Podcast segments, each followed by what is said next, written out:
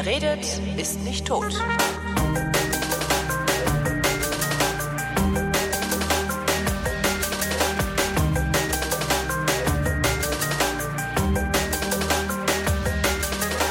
Ich rede mit Christoph Raffelt. Das heißt, ihr seid bei den Flaschen. Herzlich willkommen. Herzlich willkommen, Christoph. Herzlich willkommen, Holgi. Äh, wo? Aber ich bin doch zu Hause. Ja, du bist ich zu bin Hause. Ich bin Hause. auch zu Hause. Verdammt. Ja. Äh, Hallo, Holgi. Die zweite Ausgabe unserer Reihe, äh, wir haben, wir haben, gerade keine kluge Frage. Äh, unsere, unsere Reihe ist überschrieben mit der Frage, was soll ich trinken? Äh, in der Hoffnung, dass ähm, dabei auch die Frage beantwortet wird, wie soll ich trinken? Ja, Das genau. auch irgendwie blöd formuliert. das heißt jetzt wirklich Flaschen, ne? Vrind, Ich, ja, Flaschen. es heißt Flaschen. Äh, wie du gesehen hast, wie du Flaschen. gesehen hast, habe ich hier dieses wunderbar elegante Logo. Ähm, und äh, ob ich jetzt den, ob ich jetzt den, äh, das bombastische Intro jedes Mal benutze, muss ich mir noch überlegen. Ähm, daran merkt jetzt die Hörerschaft, dass wir, dass ich, dass ich hinterher das Intro erst dran schneide. Also das gibt's noch nicht. Aber ja, mal gucken. Also eigentlich bin ich ja, wie du mal trefflich bemerkt hast, äh, habe ich eine Schwäche für Hymnen. Äh, darum Oh ja. finde ich das Intro auch so schön. ja. Ähm, was machen wir jetzt? Wir, wir, es, es, Weihnachten steht vor der Tür. Möglicherweise ist Weihnachten schon vorbei. Nee, nee, Weihnachten ist noch nicht vorbei. Ist noch nicht vorbei, okay. Weihnachten kommt noch. Genau, das wäre ja sonst. Nee, wir machen ja die Sondersendung zu Weihnachten, weil wir Mhm. ja eigentlich uns sozusagen einmal im Monat treffen wollten, mehr oder weniger. Und jetzt machen wir irgendwie nochmal eine Sondersendung zu Weihnachten, weil wir dachten, Genau. wir, wir erzählen noch was dazu, was man so zu Weihnachten trinken kann. Also je nachdem, Genau. was man kocht. Also für diejenigen, die vorhaben, Gänsebraten äh, zu servieren und nicht wissen, welchen Wein man jetzt dazu ähm, anbieten kann, ja, kaufen kann. Oder wer jetzt eine Pilzsoße macht oder wer jetzt irgendwie einen Entrecote oder so aus dem Ofen holt. Was trinke ich denn eigentlich? Jetzt habe ich dazu? Hunger. Mhm, ich Mist. auch. Scheiße. Verdammt. ähm, ja, äh, wir, wir haben wieder drei Weine, wie beim letzten Mal. Die drei Weine haben wir auch wieder bei Jacques gekauft. Ähm, Wofür Jacques uns eigentlich doch wirklich mal eine Gratifikation zukommen lassen sollte, auch wenn äh, die Weißen, die wir äh, in der letzten Sendung hatten, irgendwie jetzt nicht. Also ich habe nicht das Gefühl, als würde jetzt, wenn jemand die, also wenn jemand das gehört hat, geht, glaube ich, keiner zu, zu Jacques und kauft sich die Weine. Wobei wir sonst insgesamt sehr positiv von Jacques gesprochen haben. Ja, ne? das stimmt, insofern, ja. Ich, glaub, ich glaube jetzt auch nicht. Also ähm, Nee, ich, ich bin auch äh, immer noch be bereit, äh, Reklame für Jacques zu machen jederzeit, weil ich das gut finde, dass man da probieren kann. Ja. Und vor allen Dingen, wenn man, wenn man Anfänger ist in der Weinwelt, ähm, dann reicht das auch. Also äh, Mhm. irgendwann, hatten wir letztes Mal schon gesagt, irgendwann ist der Anspruch gewachsen und, und ähm, Jacques hat einfach nicht mehr nicht so spektakuläre Weine, sondern die sind halt relativ, ja, wie nennt man das, stromlinienförmig eigentlich, so gefällige Weine Ja. halt für jedermann so ein bisschen. ja, in gewissem Ähm, Maße schon. Ja. Aber wenn man anfangen will mit dem Trinken, dann äh, finde ich, kann man da super hingehen. Da verliert man auch nicht zu viel Kohle und da arbeiten halt immer Leute, die die es gut mit einem meinen. ja. Und ich war auch schon in Weingeschäften, wo dann so Angeber-Arschlöcher waren, die. Äh, Du, es gibt ganz, ganz viele furchtbare Weingeschäfte, Ja. äh, wo ich mich immer frage, warum machen die Leute ausgerechnet ein Weingeschäft auf? Ja, sie haben keine Ahnung, ja, und äh, kaufen irgendwie auch nur Weine von den großen Importeuren, ja, Mhm. also die haben sozusagen überhaupt keine Charakterweine, also es lohnt sich überhaupt nicht. Es ist gar nicht so einfach, sozusagen den Weinhändler deines Vertrauens zu finden. Mhm. Also das ist bestimmt nochmal eine, äh, das Thema einer eigenen Sendung. Ähm, also zumal was, äh, ich sag mal jetzt Weineinkauf im Internet angeht. Stimmt, das ähm, ist ja auch, das ist ja auch ne? brandgefährlich eigentlich. ne? Das ist brandgefährlich. Andererseits, also ähm, es ist immer die Frage, was du willst. Und es gibt, äh, es gibt äh, eine ganze Menge an guten Anbietern, aber du musst halt kennen. So. Ne? Ja. Also es gibt ja, ich, ich meine, es gibt einfach eine unglaubliche Vielfalt an, an Anbietern von Wein. Und ähm, ja, aber also letztendlich, letztendlich können die aber doch eigentlich auch immer nur es selber anbieten. nö, nö. Also ja, aber es gibt doch gar nicht so viele. Also klar, es gibt sehr viel, sehr viele Winzer, sehr viele verschiedene Sehr Weine. viele, ja. ja. Aber irgendwann, wenn du sagst so, ich, ich, ich, ich Ja. möchte gerne einen Versandhandel aufmachen, in dem ich äh, ausschließlich gute Weine unter 15 Euro anbiete, da ist, glaube ich, die Auswahl gar nicht mehr so groß, oder? Also sie ist immer noch groß genug, dass da genügend, äh, glaube ich, äh, von existieren können. Und ähm, aber ich gebe dir insofern, ja, ich gebe dir insofern recht, als dass es schon bei vielen immer wieder die gleichen Angebote gibt. Und dass es viele Weine, die, äh, die eigentlich interessant und spannend sind, hier beispielsweise gar nicht gibt. Das hängt aber auch ein bisschen natürlich damit zusammen, dass die vielleicht die Risikobereitschaft des Kunden in Deutschland, was Weine angeht, auch eher begrenzt ist. Also du musst die Weine ja auch verkaufen können. Ja, ja stimmt. Ich, meine, ich, ich habe ja ein, ein, eine kleine Erfahrung gemacht. Ich habe ja nun über einen kleinen Zeitraum hinweg Weine verkauft. Ähm, und ähm, da so ein bisschen gesehen, was, was läuft und was nicht läuft. Und ähm, also es hat auch ein bisschen was sozusagen damit zu tun, wie man die Weine anbietet und wie man sie erklärt. Also es gibt Weine, die laufen einfach so und es gibt Weine, die musst du erklären mhm. und äh, für die musst du Werbung machen und ähm, das ist jetzt zum Beispiel jemanden an die Hand nehmen und sagen, nimm, probier den einfach mal aus. Ja, ja. aber das ist zum Beispiel was, wo, wo, wo wie ich meine Weinhändler ausgesucht ja. habe. Also die, ja. die drei Läden, bei denen ich regelmäßig bestelle, wenn ich bestelle, bei denen mhm. ich bestelle, wenn ich bestelle, ähm, die habe ich tatsächlich so ausgesucht, dass ich mir die Beschreibung angeguckt habe. Mhm. Ähm, und immer, wenn es so war, dass ich dachte, okay, die Beschreibung habe ich verstanden erstmal nur. Dann habe ich mir da was bestellt und geguckt, ob das, was ich verstanden habe, ich auch tatsächlich in dem Wein gefunden habe. Und wenn das einigermaßen deckungsgleich ist, äh, ist das zu meinem Händler geworden. Mhm. Also das fand ja. ich so von mir eine unglaublich clevere Herangehensweise.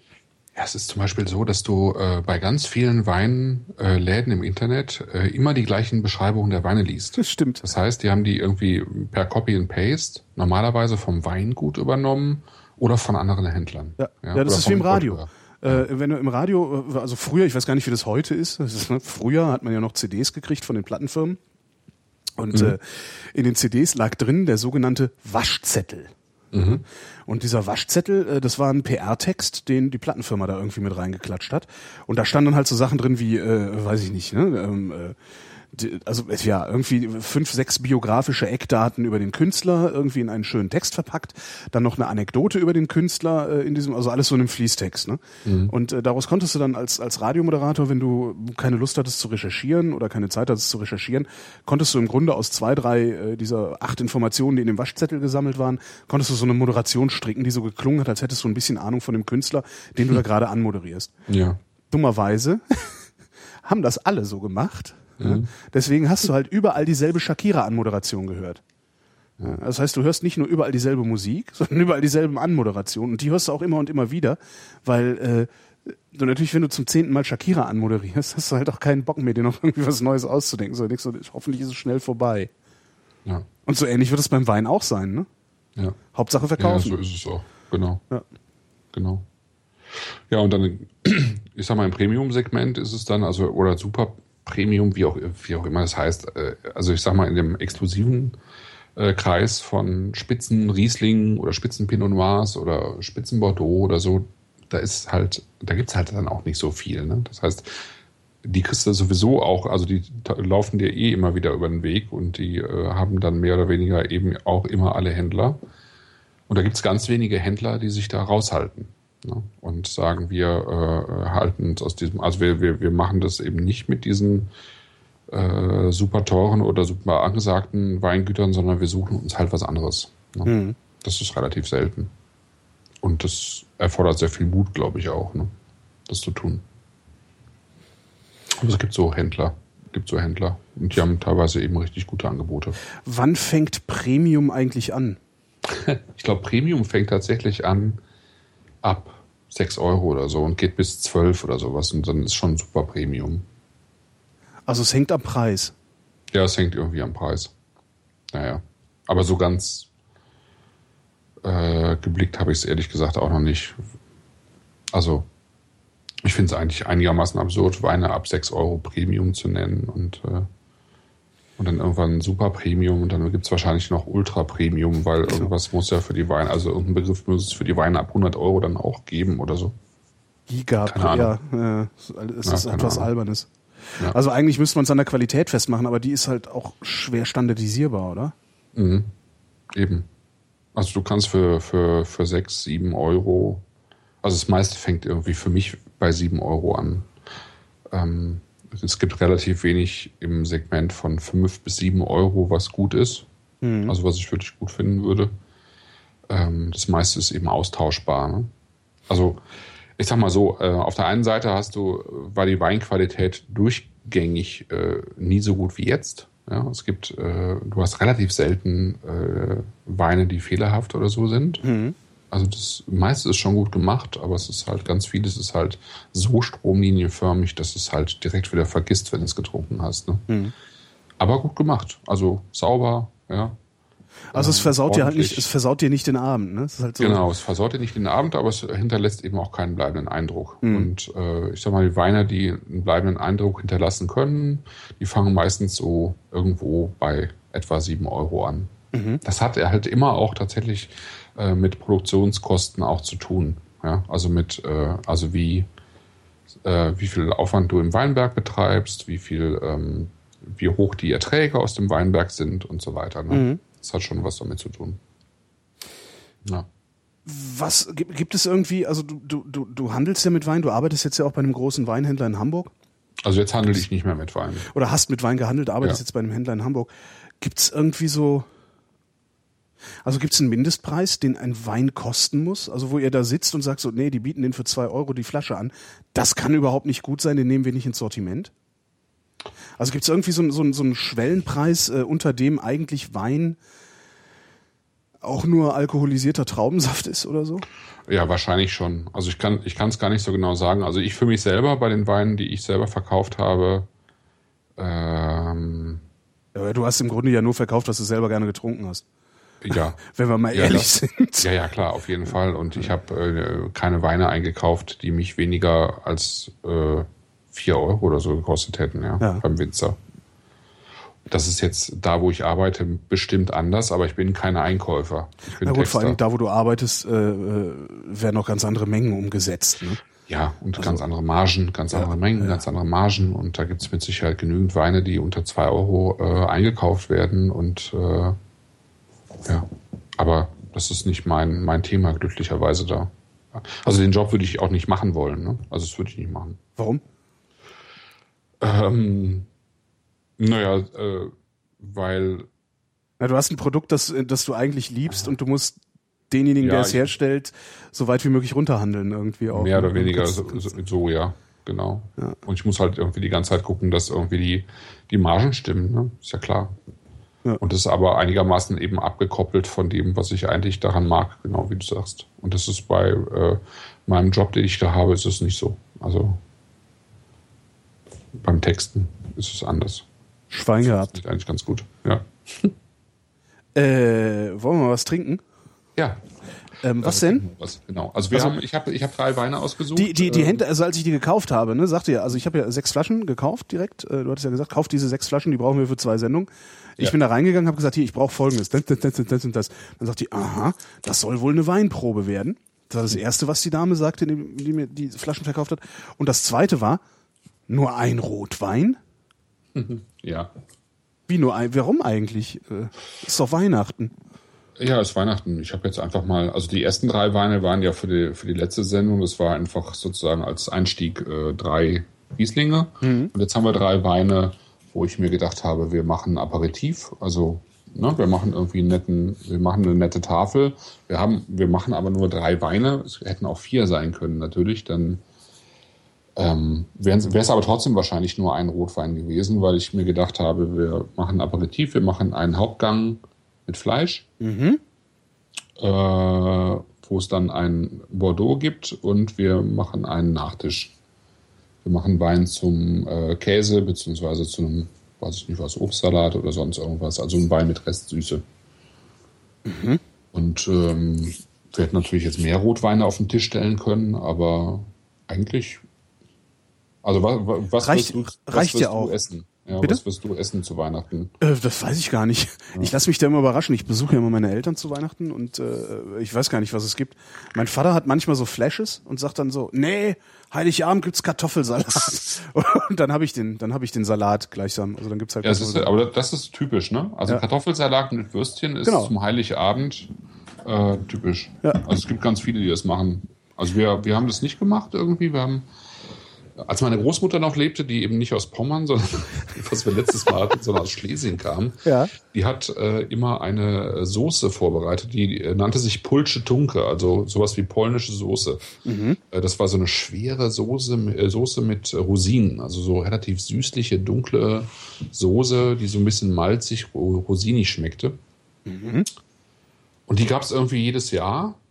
Bis sie halt gestorben ist. Dann gab es sie nicht mehr, weil sonst niemanden gab, der das jetzt gemacht hätte. Und dann gab es irgendwie meistens sowas irgendwie, weiß nicht, wie Krabbencocktail oder so. Ah, ja, okay. Aber auch was Simples, weil wir einfach immer an den Ta äh, Abenden dann eben Geschenke ausgepackt haben und gespielt haben. Ja.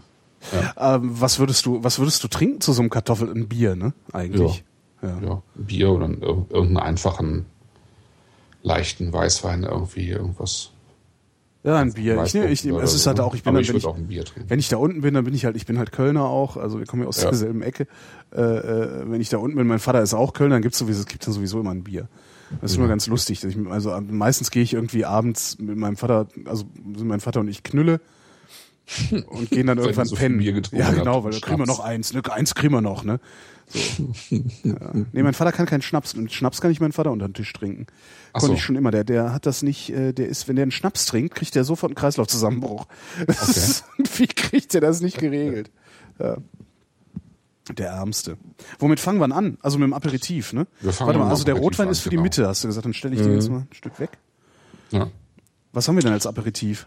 Wir haben als Aperitif, ähm, weil ich jetzt auch nicht so teuer werden wollte, weil wir gesagt haben, wir machen einfach äh, auf einem bezahlbaren Level. Ne? Ja. Also man kann natürlich schönen Champagner reichen, wenn man will, wenn man mal auf die Kacke hauen will, aber es gibt eben auch Alternativen oder und auch da auch da muss man muss man auch vorsichtig sein beim Champagner reichen. Das habe ich ja von dir gelernt. Es gibt Champagner, die sind sehr teuer und die sind aber ziemlich mies. Ähm, was ich was ich auch tatsächlich erst gelernt habe, als du mir mal äh, mehrere Flaschen Champagner für vergleichsweise wenig Geld gegeben hast mhm. äh, und gesagt hast, hier trink das. Danach trinkst du nichts mehr von diesen von diesen Modechampagnern, die äh, äh, ja irgendwie in irgendwelchen ja, Läden rum, rum rumstehen ja. und für, für, für viel Kohle verkauft werden. Da hast du mal, das verlinke ich in den Show Notes. Du hast mal sehr schön dich lustig gemacht über Champagner. Ähm, beim Don Alfonso. Genau, genau, beim Don Alfonso äh, im, im FAZ-Blog. Mhm. Äh, das war sehr, sehr lustig. Also wer was über Champagner lernen will, der sollte das mal lesen. Ja. Genau, da ging es um die, die drei, drei Witwen. Also es genau. gibt sozusagen die Tradition der Wöfs. Äh, die bekannteste ist natürlich Wöf Clicquot. Ja, diese Orange sind das. Genau, das ist so einer der, einer der bekanntesten Champagnermarken der Welt. Dann mhm. gibt's Wöf Monsigny bei Aldi Süd. Und dann gibt's eben aber auch noch äh, von kleinen Häusern äh, gibt's eben auch noch Wöfs. Warum heißen die denn eigentlich Wöf? Also es gab verschiedene, tatsächlich verschiedene Witwen, äh, die die Häuser weitergeführt haben, äh, weil ihre Männer verstorben sind, teilweise ah. auch einfach in den Krieg gezogen sind, Erster Weltkrieg und so. Ne? Mhm. Das Ganze ist sehr populär geworden, äh, vor allen Dingen auch so um die Jahrhundertwende und äh, also es war auch schon zu Madame weiß nicht, Pompadours Zeiten oder Napoleon populär, aber eben auch äh, gerade zu Anfang des 20. Äh, Jahrhunderts und ähm, da haben sich auch viele Häuser neu gegründet und so weiter und so fort. Ja, und zum Beispiel die äh, Witwe Clicquot, äh, Witwe Clicquot, die hat äh, eben das Haus dann weitergeführt. Mhm.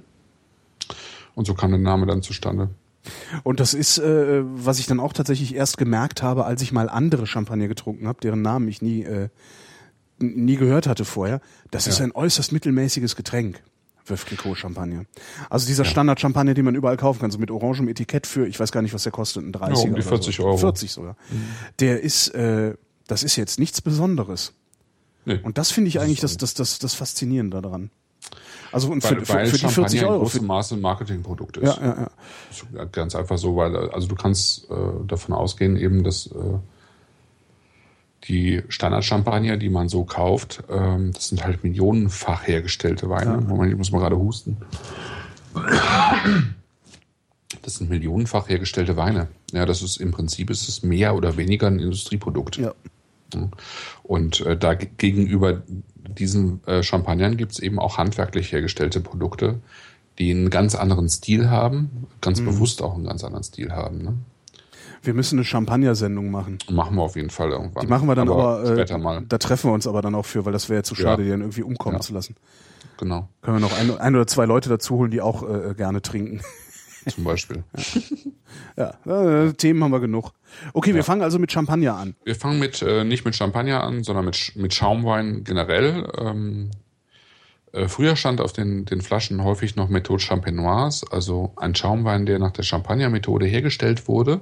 Das ist mittlerweile verboten, weil die Champagne einen sehr äh, rigiden Umgang hat mit äh, Themen sozusagen, die äh, also oder mit, mit Dingen, die sozusagen Champagner aufgreifen, den, den Begriff Champagner. Also äh, die haben einen sehr rigiden Umgang mit ihrer eigenen Marke. So. Ja. ja. Das heißt, du darfst also noch äh, nicht mal nach Champagnerart, also Schnitzel Wiener Art, also Schweineschnitzel mit, mit paniert, das so aussieht wie ein Wiener Schnitzel, ja. das darf man in der Champagne nicht mehr bringen. Nee, es geht sogar so weit, dass ähm, deutsche Winzer, die einen Schaumwein aus der Champagner Bratbirne machen, das ist eine Birnensorte, die es schon lange gibt, äh, aus der man sehr gut äh, Schaumwein herstellen kann, ja. dass äh, die Champagne dagegen klagt, dass diese Winzer ihren Wein, also ihren Schaumwein, Champagnerbratbirne nennen dürfen. Obwohl die Birne so Champagne, heißt. Genau, Champagner eben darin auftaucht, weil die Birne eben so heißt. Ja. Kommen die durch mit ihren Klagen oder? Meistens schon. Ach herrje. Mhm. Also die, also man darf wirklich keinen Schaumwein mehr äh, so nennen, dass irgendwo drauf steht äh, Methode Champenoise, sondern da steht dann meistens Methode traditionell drauf. Ah, also, okay. Ja. Äh, also ich kaufe Was? einen Schaumwein, auf dem steht Methode traditionell, dann weiß ich, der ist so hergestellt, wie ein Champagner hergestellt wurde. Prinzip schon, ja. Kommt nur genau. nicht aus der Champagne. Kommt nicht aus der Champagne, genau. Und diese, diese Methode ist, also wie stelle ich einen Schaumwein her? Ich äh, stelle ihn normalerweise so her, dass ich äh, ihn erstmal behandle wie einen normalen Wein, nämlich er gärt, ne? Mhm. Also Zucker in Alkohol und zwar durch, durchgegoren, also trocken, komplett trocken, mhm. so dass kein Restzucker mehr drin ist. Dann kommt der Wein, der, der Stillwein, kommt in die Flasche. Und diesem Stillwein wird dann nochmal eine Hefe und äh, ein gewisses Maß an Zucker zugegeben und dann wird die Flasche verschlossen. Mhm. Und was passiert? In, innerhalb dieser geschlossenen Flasche ähm, wandelt die Hefe den Zucker nochmal um. Und äh, bei der Umwandlung, bei diesem Prozess entsteht immer CO2. Okay. Deswegen, äh, wenn also normal Wein hergestellt wird, dann ist der Tank oder das Fass, äh, wo die Gärung stattfindet, immer auch offen. Ja. Ah, da ist oben dann dieses kleine Glasdingelchen drauf, wo, wo es so rausblubbert. Genau, ne? Wo es rausblubbert, ne? mhm. ne? weil eben immer CO2 entsteht. Mhm. In der zweiten Gärung bei einem Schaumwein äh, kommt die aber nicht raus. Ne? Kommt das CO2 nicht raus und was entsteht, es entstehen die Perlen. Ne? Mhm.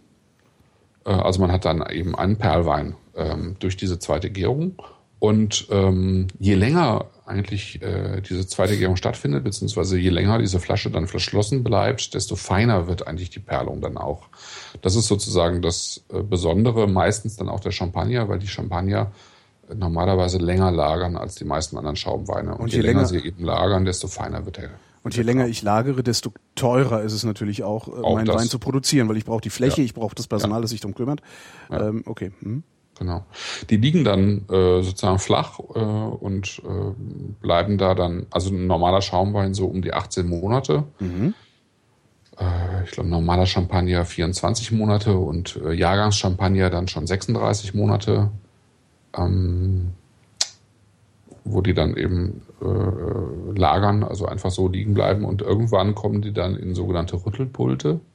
Früher wurde das dann von Hand gemacht, dass diese, also da gibt's ja immer noch diese abgestorbene Hefe dann, äh, die dann sozusagen irgendwann äh, diesen Prozess verrichtet hat. Die ist aber dann immer noch in der Flasche, die wird dann runtergerüttelt in den Flaschenhals. Ne? Da gab's früher diese Holzrüttelpulte, wo tatsächlich die Leute, also äh, so Spezialisten, diese Weine immer, die Weinflaschen immer äh, weiter sozusagen in die Aufrechte gerüttelt haben, bis dann irgendwann tatsächlich dieses Hefedepot unterhalb vom Korken war. Also es sind diese diese großen äh, Holz, also die großen Bretter mit äh, Löchern drin, genau, da steckt die Flasche genau, drin. Ne? Genau, das war früher. Und dann so kommt der Typ, dann, dann, dann kommt der Typ, ich habe das mal gesehen, dann kommt der Typ und dreht die Flasche irgendwie ja. ein paar Zentimeter nach rechts oder sowas mhm, genau. äh, und kippt sie dabei ein Stück weiter. Genau, so ist es. Bis sie irgendwann quasi senkrecht steht. Ne? Genau. Also ja. Und genau. dann rutscht halt diese Hefe immer ein Stückchen nach vorne. Genau. Mhm. Das geht dann über ein paar Wochen hinweg oder so. Und äh, heutzutage gibt es sogenannte Giro-Palette. Das sind äh, so ausgeklügelte technische, ähm, ja, so, so Metallkäfige, wo irgendwie ein paar hundert oder was, ein paar hundert Flaschen drin sind, äh, die also so eine ausgeklügelte Drehbewegung haben, dass die, äh, dass die sozusagen diesen Prozess ähm, mechanisch irgendwie technisch nachvollziehen sodass man diese Rüttler eben gar nicht mehr braucht. Das, das ist schön in, dieser, so, in, in diesem so Film, den ich da gesehen hatte über den Champagnerrüttler, ähm, dessen dessen äh, Muskulatur, also dessen Handmuskulatur war auf eine sehr seltsame Weise ausgeprägt. Und zwar hm. äh, dieser Muskel, der ähm, wie heißt denn der? Also der praktisch zwischen Daumen und Zeigefinger, da ist doch, wenn man so ein bisschen die Hand anspannt, da ist doch so ein Muskel. Ja. Am Übergang von Daumen zu Zeigefinger. So ist es, ist es ein Muskel? Ist es, ich glaube, es ist ein Muskel, ne? Okay. Ja. Ich weiß es gar nicht. Also das war jedenfalls sehr, sehr dick. Alles. Also sie haben an bestimmten Stellen an der Hand haben die so ganz dicke äh, äh, Muskeln ausgeprägt. Das fand ich ganz lustig. Nee, eigentlich ja, fand ich es gruselig. Ja. Aber vielleicht waren es auch einfach Schwielen, ne? So. Nee, nee, das war schon Muskulatur. Echt? Ja, ja. Okay. Ja, das sind, ist, ich meine, die, ist auch die ewig ja unglaublich, her, unglaublich schnell, ne, die, ja. ähm, äh, dabei. Und es gibt sie auch immer noch. Also es gibt auch eben von diesen, gerade bei diesen kleineren Winzern, also nicht der Statur nach, sondern ja, ja, ein paar Hektar. Der kleine Winzer ähm, da hinten.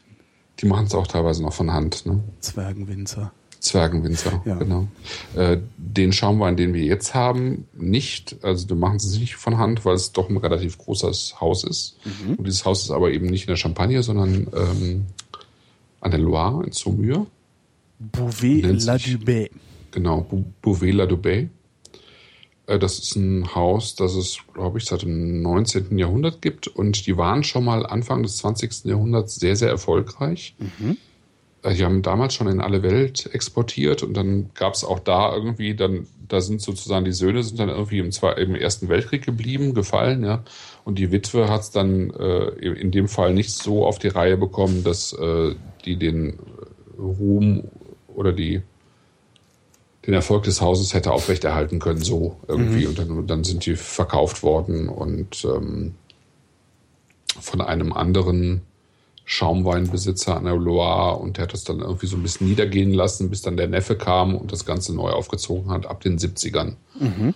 Und äh, das ist heutzutage, ich glaube, es gehört heutzutage zu Teidinger, also oder Tétanger, also zum Champagnerhaus Tétanger und ist dann vor ein paar Jahren an irgendeinen indischen Bier, Bier- und Spirituosenkonzern verkauft Kingfisher worden. Kingfisher gibt's. Äh, vielleicht, ja. Kingfisher Champagner gibt's dann. Ja. Äh, hat aber irgendwie nichts an der Qualität geändert und es ist eines, also es ist mit Sicherheit das größte Schaumweinhaus an der Loire. Mhm. Äh, und die Loire hat eine ähm, sehr lange Tradition an Schaumweinen auch. Es gibt so neben der Champagne gibt es die Loire, die Bourgogne, ähm, das Elsass, ne? Cremant d'Alsace. Mhm. Und dann gibt es noch Cremant de Limoux, das ist in Südfrankreich. Das sind so die Schaumweingebiete in Frankreich. Ja, und Beauvais dabei ist eben äh, das eigentlich das bekannteste Haus in äh, an der Loire und äh, hat auch gute Qualitäten. Das ist jetzt so die Einstiegsqualität. Die, Ui, da ist viel Druck ich, drauf. Äh, ich guck mal. 10,90 äh, die Flasche. Jo. Ah! Scheiße. War ein bisschen viel Druck drauf auf der Flasche. Ist gesaut? Jo, ja. ganze Sofa voll Champagner hier. Nee, ist ja nicht mal Champagner. Bah. Und mein Arm auch. Eieieiei. Wie macht man so eine Flasche auf? Ach hey. Ja, erzähl ruhig weiter. Ich äh, auch sagen, also mich ist, ein wenig. Äh, also sozusagen äh, klassisch öffnen. Ähm, Jetzt das Ganze so. aus. Scheiße. Ah. Ja, erzähl mal weiter. Ich gehe mal daneben ja. an, hol mal so einen Lappen. Äh, Geh mal putzen. Mhm. Ähm, genau. Also man hält sozusagen die Flasche irgendwie ähm, in der einen Hand, je nachdem, also ich bin jetzt Linkshänder, ich halte die äh, Flasche in der linken Hand und lege äh, den Flaschenhals, also beziehungsweise die Öffnung mit dem Korken in die rechte Hand und ähm, habe vorher eben die Agraffe, also dieses Metallteil schon abgeschraubt, so dass ich jetzt praktisch nur noch den Korken in der Flasche habe und halte, weil ich ja Linkshänder bin und die Flasche mit links halte, den rechten Daumen auf die äh, den Korken, so dass ich äh, dass der Korken eben nicht wegspringen würde, wenn, wenn da jetzt so viel Druck drauf wäre, sondern ich hätte den gesichert durch den Daumen, halt den Korken dann auch mit der rechten Hand fest und drehe mit der linken Hand langsam die Flasche nach unten, ganz langsam. Und ähm, das ist eigentlich eine ziemlich sichere äh, Methode. Erklärst du gerade, wie ich es richtig hätte machen können? Wie du es richtig hättest machen können. Genau. Äh, wie war das? Na, kann ich mir hinterher anhören. Kannst du ja hinterher. Ist, ist ganz einfach. Also du hältst mit der einen Hand die Flasche und mit der anderen den Korken fest und ja. mit dem Daumen hast du immer den, den Daumen hast du immer oben auf dem Korken. Ja, hatte ich auch. So, und du bewegst eben nicht den Korken, sondern die Flasche. Ah. In Drehbewegung langsam runter. Mhm. Ja. ja, das habe ich andersrum. Ich habe den Korken langsam rausge Äh, ja, eigentlich dreht man immer die Flasche und hält den Korken fest mhm. und dann äh, hast du ein bisschen mehr ähm, Gefühl dafür eigentlich. ja. ich, hoffentlich kriege ich den Geruch aus dem Sofa wieder raus. Ja. Kaufe ich mir ein neues Sofa. Alter Vater. Das war aber auch ziemlich viel, was da jetzt rausge... Naja. Äh, wo waren wir stehen geblieben? äh, wir waren jetzt bei Bouvela Dubai. Also mhm. wir nehmen das sozusagen als Aperitif für einen schönen Abend. Ja. Ähm, Hier riecht's in der Kneipe. Also bei Schaumwein wird ja immer, äh, immer so wenig zugetraut eigentlich, was man jetzt dazu essen kann. Was kann man jetzt zu Schaumwein beispielsweise essen? Ähm, ich gebe ja zum, also als Aperitif zum Beispiel gerne Parmesan mit dazu. Also mhm. Parmesan und Schaumwein passt super zusammen. Also diese leicht, äh, ganz leicht süßlich kristalline Struktur in so einem gereiften Parmesan mhm. und ähm, die relativ äh, krasse Säure in einem, in einem Champagner, das passt, passt schon ganz gut. Ne? Je nach, äh, nicht, nicht Champagner, Schaumwein. Ich bin ein bisschen unaufmerksam, weil ich hier gerade. Ja, du äh, putzt ja noch. Ja, ich bin hier ja. gerade noch so. Da ist auch ja, man kann aber je nach Schaumwein oder Champagner, du kannst ein ganzes Menü damit gestalten. Also du kannst zum Beispiel einen kräftigen Schaumwein, der jetzt vom Pinot Noir zum Beispiel, also vom Spätburgunder kommt, äh, den kannst du auch gut mit einem Fleisch oder so kombinieren, ja. Und Ach, gibt, das hätte ich jetzt äh, aber auch noch nicht gemacht. Also ich habe bisher habe ich Schaumwein äh, einfach immer nur gesoffen, also nie, nie, nie zu irgendeinem Essen dazugegeben. Doch, das funktioniert super. Also je nachdem, was du halt nimmst. Ne? Es gibt ja sehr, also es gibt knochentrockene Schaumweine, es gibt leicht süßliche Schaumweine. Ich habe jetzt letztens nochmal, ich glaube, den habe ich dir auch mal in so ein Paket getan, ein Du von Fleury, Du Champagner, also einen süßen ja, Champagner, ja. den es sehr selten gibt, äh, der richtig, richtig viel Zucker hat, also 120 Gramm Restzucker oder so, der aber eben auf der anderen Seite so viel Säure hat, dass das überhaupt nicht auffällt, ja. Mhm. Äh, aber wunderbar ist, den kannst du super zu einem zu einer Süßspeise irgendwie reichen. Also es gibt irgendwie eine ganze Palette an verschiedenen Schaumweinen oder eben Champagnern, die du für ein ganzes Menü nutzen kannst. Also das mhm. geht ohne Probleme. Und die haben auch teilweise wirklich so viel Kraft und äh, Frucht, dass sie auch ein, äh, weiß nicht, ein Chateaubriand oder ein, oder ein Entrecote oder sonst irgendwas an Fleisch locker begleiten können. Ah ja. Das geht alles. Aber in dem Fall, also das, was wir jetzt hier haben, ist äh, ein einfacher, aber wie ich finde, ganz gut gemachter Schaumwein von der Loire. Du kennst den schon? Ähm, ich habe jetzt gerade mal probiert. Ach so, ich dachte, ich dachte, du hättest einen. Äh, ich kenne aber äh, verschiedene andere Sachen von Bovela Dubai, ja. Okay. Guck mal, ist ja noch ein Rest in der Flasche geblieben. gehabt. Oh. Riecht nach Keller, das mag ich. Und nicht so stark nach Hefe. Also jedenfalls nicht, äh, mhm. wahrscheinlich ist das Hefe, was ich da rieche, aber das ist halt nicht nee, dieser. Ist nicht so stark. Dieser hefige Hefegeruch, den man oft in äh, Schaumweinen ja. hat, ne? Ja. ja. Hat er jetzt nicht so der, mhm. der nächst teurere Bovela Dubai, den es bei, zum Beispiel auch eben bei Jacques gibt, der ist Tresor. Mhm. Sozusagen der erste äh, Marken äh, Cremant von denen, äh, der hat deutlich mehr von diesen hefigen Aroma. Was auch wieder ein bisschen damit zu tun hat, wie lange sozusagen dieser Schaumwein auf der Hefe liegt, ja, also mhm. lagert. Ähm, hast du halt schneller so Hefenoten, wenn, wenn der ein bisschen länger gelagert hat. Was ja auch fast, also was heißt fast, ich glaube, jeder Champagner bisher, den ich äh, gerochen habe, hatte, die riechen alle nach Nuss. Ja, Nuss, Mandel, Brioche, genau. ne? diese, diese, diese äh, Kuchen oder frische Brotnoten, mhm. süßliche Brotnoten, sowas hatte, haben die dann. Ne? Ja. Mhm. Aber das hier kann man gut wegschlabbern, finde ich. Ne? Das ist schon. Toll. Ja. Der, mh, der ist sehr lecker. Ja.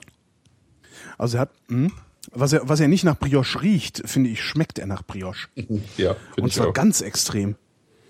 Ach, das ist ja, das ist ja richtig toll. Ich meine, für einen Zehner. Nee, elf, ja, ne? 10,90. Also 10,90, 11. 11 Euro. Also das, das ja. ist super. Also auch bei Schaumwein, äh, mm. also bei Schaumwein würde ich sagen, das ist jetzt so die Kategorie, wo ein vernünftiger Schaumwein anfängt, gerade so, ne? Und ich trinke ja gerne Schaumwein. Das mhm. ist ja auch so was, die, die, die Menschen oder viele Menschen, die ich kenne oder die meisten Menschen, die ich kenne, äh, wenn ich, wenn ich, also ich habe halt, ne, ich habe halt gerne mal Schaumwein auch hier und im Kühlschrank stehen und wenn ich dann mal Besuch kriege, sage ich, das ist ein Champagner. und dann gucken mich alle immer an, als hätte ich sie nicht alle, ne? Weil Champagner, das macht man ja nur äh, Genau, äh, das ist genau Silvester, das ist ja nur für das Quatsch. große Ereignis und so. Und ich sage immer, nee, hier komm, trink mal, schmeckt doch super. So, also ich muss die Leute immer zwingen, mal einen Champagner zu trinken, ähm, einfach nur so oder auch irgendeinen anderen Cremant oder sonst was. Ich sag halt immer Champagner, Mhm. weil klingt geiler. Ja, ich habe da auch noch einen Tipp für dich. Ähm, Hm. äh, dem, demnächst mal. Es gibt, ich habe da irgendwie ähm, einen, einen äh, aufgetan. Also Geheimtipp, den wir den Hörern nicht sagen. Das, Genau. Den machen wir, machen wir mal zu einer anderen Ja, Sendung. Dann haben wir den auch auf dem Tisch stehen und dann, dann ist es besser. Ähm, ich finde auch, also es, Deutschland ist eigentlich eines der Länder, wo am meisten Schaumwein konsumiert wird, aber fast nur Schrott. Ja? Also Ja. Aldi, Prosecco und solche Sachen, äh, Rotkäppchen, äh, die billigsten Sachen von Fresnay, ja, Mhm. also, also dieses alles so, so dieses, dieses Blubberwasser, ja, Ja. relativ zuckrig, süß und äh, Champagner wird im besten Fall mal zu Weihnachten oder ähm, Silvester ausgepackt und das war's dann auch schon. Mhm.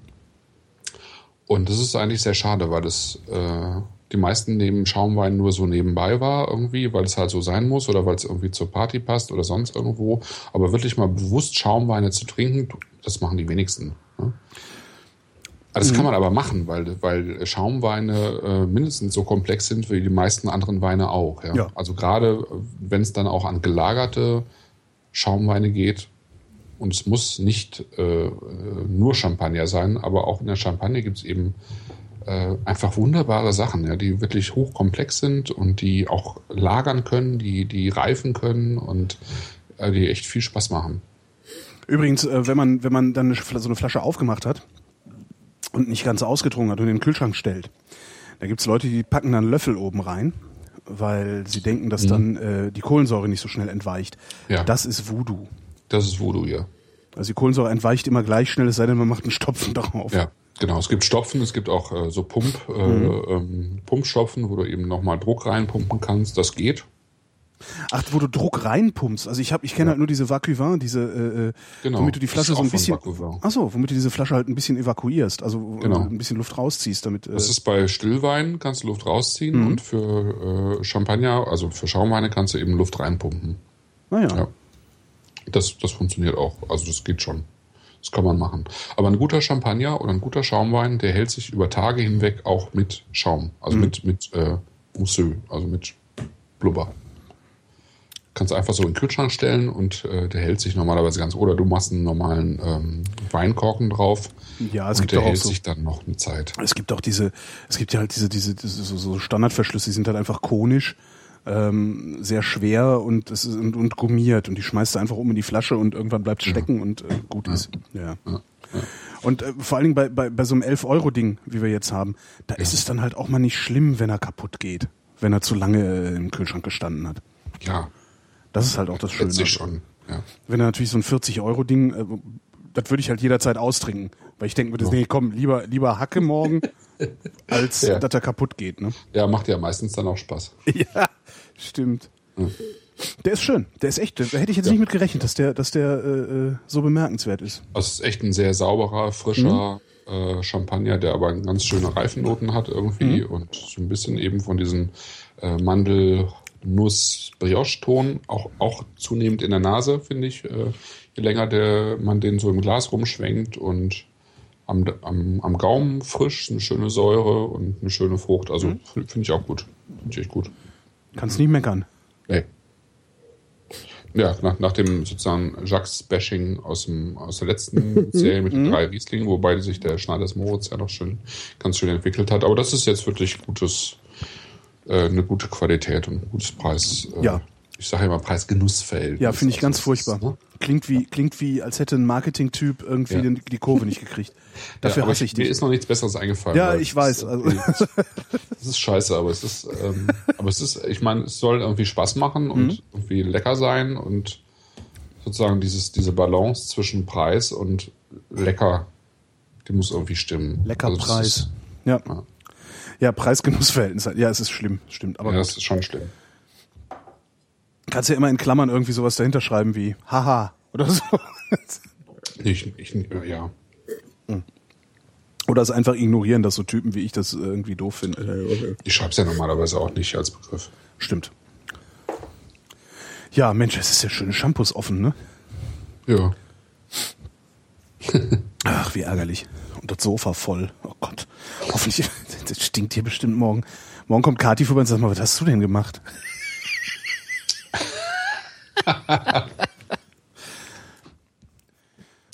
so. Ja, genau. Kommen wir.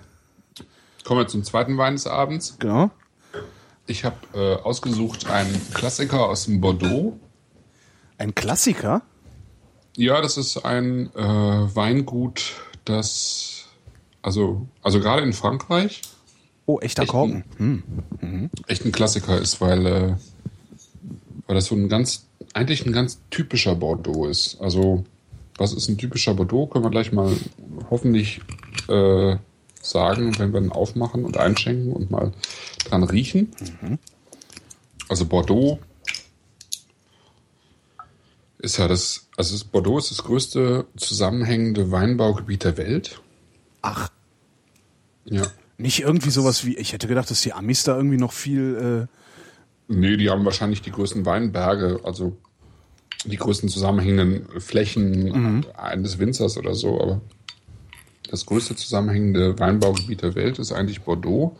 Und es ist auch das, wahrscheinlich das mit den größten Unter, also mit den größten, wie soll man sagen, Schichtunterschieden. Ja, es gibt, es gibt eben ganz oben gibt es eine ganz kleine Gruppe von äh, Grand Cru Classé Gütern ja. die äh, zu horrenden Preisen verkauft werden, weil die Weine eben auch als Wertanlage gesehen werden.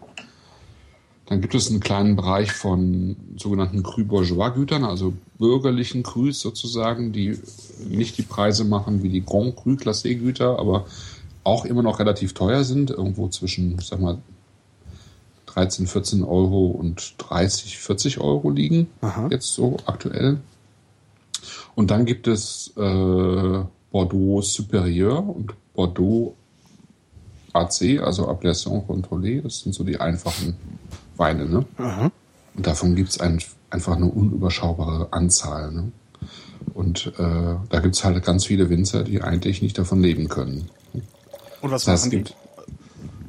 Ja, die verkaufen trotzdem Wein. Machen es vielleicht noch im, im Nebenerwerb mhm. oder ähm, ja, leben halt von der Hand in den Mund irgendwie so. Ne? Also es ist, es gibt, also es, das Weinbaugebiet hat in der Spitze ein sehr großes Renommee und in der, in der Breite eigentlich nicht unbedingt. Mhm. Ne? Weil auch da die Winzer sich, wir hatten das ja das letzte Mal schon mal mit Mosel und Rheinhessen, in Bordeaux ist es nicht, nicht ganz unähnlich. Die haben sich viel zu lange auf ihren Lorbeeren ausgeruht und für vergleichsweise relativ viel Geld schlechte Qualität geliefert. Ah, ja. Und das kriegen die halt seit einigen Jahren sozusagen zurück. Mhm. Ähm, und äh, Latour de Bie gehört zu den sogenannten Cru Bourgeois Gütern. Mhm. Also es gibt, es gab äh, im, im 19. Jahrhundert hat, äh, hat es mal eine Klassifikation von diesen sogenannten Grand Cru Weingütern gegeben, ähm, was auch weniger mit Qualität halt äh, zu tun hatte als mit den damaligen Verkaufspreisen, ja, also was die Weine an Verkaufspreisen erzielt haben. So sind die dann klassifiziert worden. Und äh, unterhalb dieser teuren Weingüter gab es die weniger teuren, die sozusagen auch für die Bürgerlichen erschwinglich waren. Und deswegen ah, ja. heißen die tatsächlich Cru Bourgeois. Und La Tour de Bie. Es, äh, es, es natürlich, es spricht auch Bände, ne? Äh, wenn, wenn sie das über einen Verkaufspreis klassifizieren und nicht darüber, was vielleicht Kritiker oder, oder überhaupt Konsumenten. Gab es damals sagen. nicht. Gab es damals eher so? Nee, es gab keine Kritiker in, dem, in der Form, glaube ich. Also nicht, dass ich wüsste das äh, sozusagen mit den Weinkritiken ist ein relativ neues Phänomen. Das hat sich, also ich denke mal, dass sich damals tatsächlich die Preise auch mehr oder weniger auch über die Qualität tatsächlich entwickelt haben. Ne? Mhm. Dass man schon gesagt hat, also hier Lafite Rothschild, was damals eben schon zu den ersten Gewächsen zählte, oder Chateau d'Yquem oder Chateau Margaux oder Latour, also die Weingüter, die auch heute noch zu den besten Weingütern der Welt gehören, die waren haben damals auch schon eben dazu gehört. Und ähm, was einfach daherkommt, dass die gerade noch mal einen Ticken bessere Böden haben als ihre Nachbarn im Zweifelsfall mhm. und dass sie es auch genutzt haben. Also dass sie damals schon so viel Aufwand betrieben haben, äh, die Weine gut zu machen. So, dass sie halt die Preise dafür bekommen haben. Der Unterschied äh, war damals, dass sie äh, äh, sozusagen die, den Wein als Fassware äh, an Händler verkauft haben und die Händler haben die es in Flaschen gefüllt. Das war allgemein üblich. Das heißt, er ist äh, beim Händler weitergereift auch. Äh, der ist beim Händler weitergereift und äh, das äh, Chateau selber konnte nicht genau sagen, sozusagen, was der Händler dann weiter damit gemacht hat. Ja. Also die haben sozusagen die Qualitäts, also innerhalb der Qualitätssicherung relativ früh äh, äh, nichts mehr damit zu tun gehabt. Ne? Die haben die, also die, sozusagen die erste Stufe der Reife haben die äh, im, im Weingut gemacht und dann haben sie ihn halt ziemlich schnell verkauft. Aha. Und das Warum? war anderswo auch nicht anders. Das war, das hatte sich irgendwie so entwickelt, dass es so. eben Händler gab, die äh, die Fassware gekauft haben und dann ähm, ja, also es hatte damit zu tun, dass sogar es äh, bis zu einem gewissen Zeitpunkt, ich weiß gar nicht jetzt genau, wann es war, aber man nur Weine, also Weine nur in Fässern vertreiben durfte. Also Aha. ja. Ähm, deswegen hat es auch, also das hat sich irgendwie dann, äh, ich glaube, im 18. Jahrhundert geändert, dass man dann auch äh, Weine per Flasche verschicken durfte, was irgendwie ein bisschen was mit der Champagne zu tun hat, weil man natürlich Champagner nicht als Fassfahrer verkaufen Ja. kann, sondern eben definitiv nur in Flaschen vertreiben kann. Ne? Ähm, man könnte es höchstens mal versuchen. Wäre wär bestimmt lustig an, also hätte dann so einen Effekt wie damals im Kofferraum meines VW Passats, genau. äh, wo der Gutedel. Ja. Ja. Naja. Naja, also es war, es gab sozusagen Dekrete, es, äh, Wein darf nur in, in, in Fässern äh, verkauft und transportiert werden und das ist dann irgendwann aufgehoben worden. So. Und aber da hat sich halt daraus entwickelt, dass die, dass die Weingüter eben ihr, ihre Fässer verkauft haben an die Ja. äh, Händler. Und das war äh, in Deutschland nicht anders. Also wenn man alte Weinpreislisten sieht, dann äh, waren das normalerweise äh, Händlerabfüllungen. Und witzigerweise noch bis äh, Anfang des 20. Jahrhunderts waren äh, die renommierten deutschen Weine deutlich teurer als die renommierten französischen Weine. Also Weine aus dem Rheingau, aus Saar und Mosel und teilweise auch von der Nahe waren teurer als Bordeaux und Burgund. Wie kommt's? Die waren einfach so. Äh, Waren die also so viel besser oder haben die ein besseres Marketing gehabt? Das damals ist, schon. ist ja ein ganz anderer Wein. Ne? Also ob du jetzt eine Riesling äh, Auslese hast oder jetzt einen Bordeaux oder einen Burgunder, das sind einfach andere Weine und die waren einfach damals angesehener. Irgendwie. Woraus, woraus besteht Bordeaux eigentlich? Man sagt ja immer, ja, ich, das ist ein Bordeaux. Äh, Bordeaux ist ja keine Traube, oder? Nee, Bordeaux ist einfach das Anbaugebiet rund um die Stadt Bordeaux. Also eigentlich heißt es Bordelais. Also das äh, Gebiet um Bordeaux herum heißt Bordelais. Und das befindet sich. Äh, Schlemmerfilet Bordelaise habe ich gerade im Kopf. Ich weiß nicht warum. Wahrscheinlich kommt's daher, oder? Ja, wahrscheinlich. Ah. Ja. Ach, schrecklich. Also das ist sozusagen das Obergebiet ist Bordeaux und dann gibt es verschiedene äh, Untergebiete. Also das ähm, es gibt ja die Garonne und die Dordogne, das sind die Flüsse, die sozusagen sich bei Bordeaux zusammenfinden in die Gironde, die dann äh, ein Stück weiter ins Meer fließt und es gibt sozusagen das Gebiet links der Gironde und rechts der Gironde. Also Rive Gauche und Rive Droite sozusagen. Ne? Und auf der linken Seite sind die äh, Güter des Médoc. Ähm, das ist sozusagen die, äh, das Gebiet unterhalb des Großgebietes Bordeaux, wäre jetzt Médoc, Ja, was wir gerade im Glas haben auch. Ne? was wir gerade im Glas haben, genau. Dann gibt es zwischen diesen Flüssen, gibt es das Gebiet Entre deux Mers, also zwischen den beiden Meeren. Kenne ich. Ja, also da, da, da kommen schöne Weißweine her. Also Ja, zumindest habe ich genau. bisher immer nur Weißwein getrunken, die Entre Genau. de Mer hießen und sie waren immer angenehm. Sie waren immer Du frisch. ausschließlich Weißweine, die Entre deux Mers heißen, weil die Rotweine, die aus, dem Gebiet, Ah. aus diesem Gebiet kommen, die heißen Bordeaux AC. Ah, Also okay. Bordeaux Appellation Contrôlée. Und dann gibt es noch die rechte Seite, das ist vor allen Dingen Saint-Emilion und Pomerol. Und äh, dann gibt es noch kleinere Appellationen wie Côte du Bourg und Fronsac und sowas. Aha. Aber die, die, also die mit Renommee sind Saint-Emilion und Pomerol. Und im Médoc gibt es dann nochmal kleinere Appellationen, also sogenannte Subappellationen wie Pauillac, Saint-Estèphe. Wir gehen da in den, wir gehen da in den fünf Bordeaux-Sendungen, die wir machen, äh, näher drauf ein. Ja, genau. Dann gibt es äh, sozusagen äh, am Rande der Stadt Bordeaux gibt es noch Pessac-Léonon zum Beispiel, und Graf. Also das sind sozusagen die wichtigen äh, Appellationen in, im, im Hast du das eigentlich gerade alles auswendig aufgesagt? Ja, das habe ich auswendig aufgesagt. Geil. Na gut, es ist dein Beruf. Ja, okay. Ja, also, äh, ja eben. Irgendwie schon.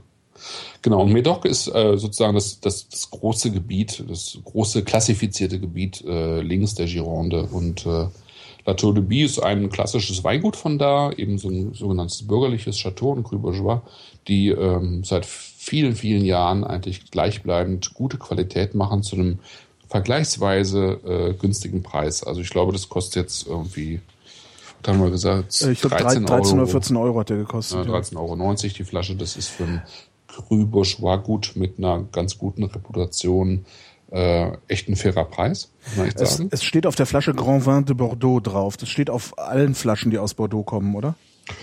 Oder bedeutet das irgendwas? Ich glaube schon. Dieses nee, das bedeutet nichts. Also auf der Rückseite steht Cru Bourgeois Depuis 1932, also 1932. Und, ähm, das, also das ist sozusagen mehr Fantasie Mehr trinken und ja, Entschuldigung, ich äh, werde gerade ja. albern, weil ich knülle werde. Ähm, du trinkst zu viel ich, von dem Cremant. Ich, ich, Cremant. Genau, Cremant. Cremant für alle. Zu viel Cremant. Äh, ich guck gerade, wo steht denn das da? Aber ich bin ja auch, ich kriege ja langsam Alters. Ah, da, Grand Cru Bourgeois, okay. Mhm. Ja, ja, also. Nee, Classé Cru Bon. Ja. Also der kommt jetzt aus dem Bordeaux, weil er aus diesem Gebiet kommt. Ne? Ja. Bordeaux ist ein Wein aus diesem Gebiet. So, dann kommt er aus dem Medoc, weil das sozusagen das Untergebiet ist. Und dann ist es ein Cru Bourgeois, also ein klassifizierter Wein also einer bestimmten Qualitätsstufe. Mhm. So, und dann gibt es im Bordeaux im Wesentlichen Rotweine und Weißweine. Die Rotweine auf der linken Seite der Gironde, also im Medoc beispielsweise, die sind aufgrund der Bodenbeschaffenheit, also bestimmte Rebsorten wachsen ja auf bestimmten Böden besser als auf anderen. Aha. Und im, auf der linken Seite der Gironde sind es vor allen Dingen, ist es vor allen Dingen Cabernet Sauvignon und Merlot. Mhm. Die meisten Weine dort sind, haben einen höheren Anteil an Cabernet Sauvignon, dann kommt Merlot und dann kommt vielleicht noch Cabernet Franc und äh, so. Ja? Also es sind die drei wichtigsten Rebsorten dort. Auf der, auf der rechten Seite, also Saint-Emilion Pomerol, äh, gibt es einen etwas anderen Boden und dort wächst der Merlot und der Cabernet Franc besser als der Cabernet Sauvignon. Da findet man relativ wenig Cabernet Sauvignon. Aha. So, grob gesagt. So, und was haben wir jetzt hier drin? Cabernet Sauvignon, 60% ne? Cabernet Sauvignon, mhm. 35% Merlot und 5% Petit Verdot. Petit Verdot, genau. Das ist so eine, so eine Rebsorte, die vor allen Dingen nochmal sehr viel äh, Farbstoffe und ah. so bringt. Also es ist eine sehr, sehr dichte, äh, farbintensive Sorte. Die, Würzwein. Ja, so ein bisschen, mhm. genau. Ja. Früher gab es auch noch Malbec äh, häufiger im, ja. im, Bordeaux und Carminier. Das sind äh, Rebsorten, die nur noch relativ selten heutzutage auftauchen, aber so eine Renaissance erlebt haben in Argentinien und Chile. Also in Argentinien Malbec, ja. in Chile Carminier. Kann es sein, dass ich mal einen Malbec aus äh, Bulgarien hatte? Jo, kann sein. Kommt mir irgendwie den gibt's noch, äh, ansonsten, also in Frankreich selber gibt es den vor allem in Südfrankreich, also äh, Südwestfrankreich, unterhalb von Bordeaux, ähm, äh, gibt, es, gibt es noch relativ häufig mal weg, aber im, im Bordeaux selber relativ selten. So, jetzt haben wir hier ein Latour de Bie aus dem Jahr 2007. Mhm. Ich, äh, es gab 2007er und 2008er. Der 2008er ist der bessere Jahrgang.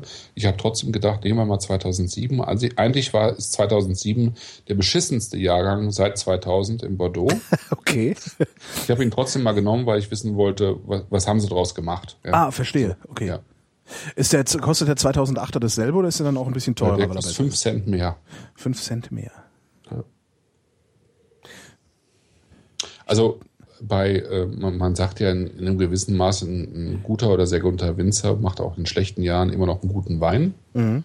Ja. Sagten Sie auch, ist äh, in dieser Doku Wine von der BBC, wo Sie ja. äh, auch äh, äh, Margot besucht haben in einer Folge, sagten Sie auch, Sie, Sie unterscheiden halt nicht zwischen guten und schlechten Jahrgängen, sondern zwischen guten, sehr guten und hervorragenden Jahrgängen. Also es ist irgendwie, mhm.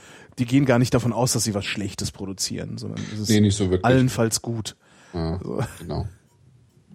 Wobei, ja, es ist in gewissem Maße, ist es auch so. Aber 2007 war schon echt schlecht. Also der Sommer war irgendwie total verregnet und zum Schluss gab es dann noch mal ein bisschen Sonne, aber auch nicht so richtig viel und äh, also mussten sehr stark, also sehr viel Arbeit sozusagen im Weinberg leisten, sehr viel ausdünnen und äh, gucken, dass sie den richtigen Lesezeitpunkt erwischen, um, um die Weine nicht zu grün zu lassen. Also grün heißt irgendwie unreif. Ne? Also gerade im Bordeaux mit so mit diesem Cabernet Sauvignon hast du halt relativ schnell so grüne Noten wie grüne Paprika oder sowas, ja. Mhm.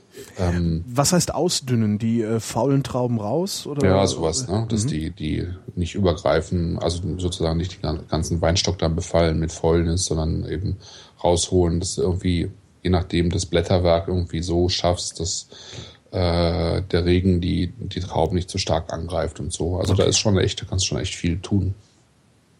Und ich äh, stelle gerade fest, dass ich äh, auch mit diesem Bordeaux dasselbe Problem habe wie mit allen anderen Bordeaux.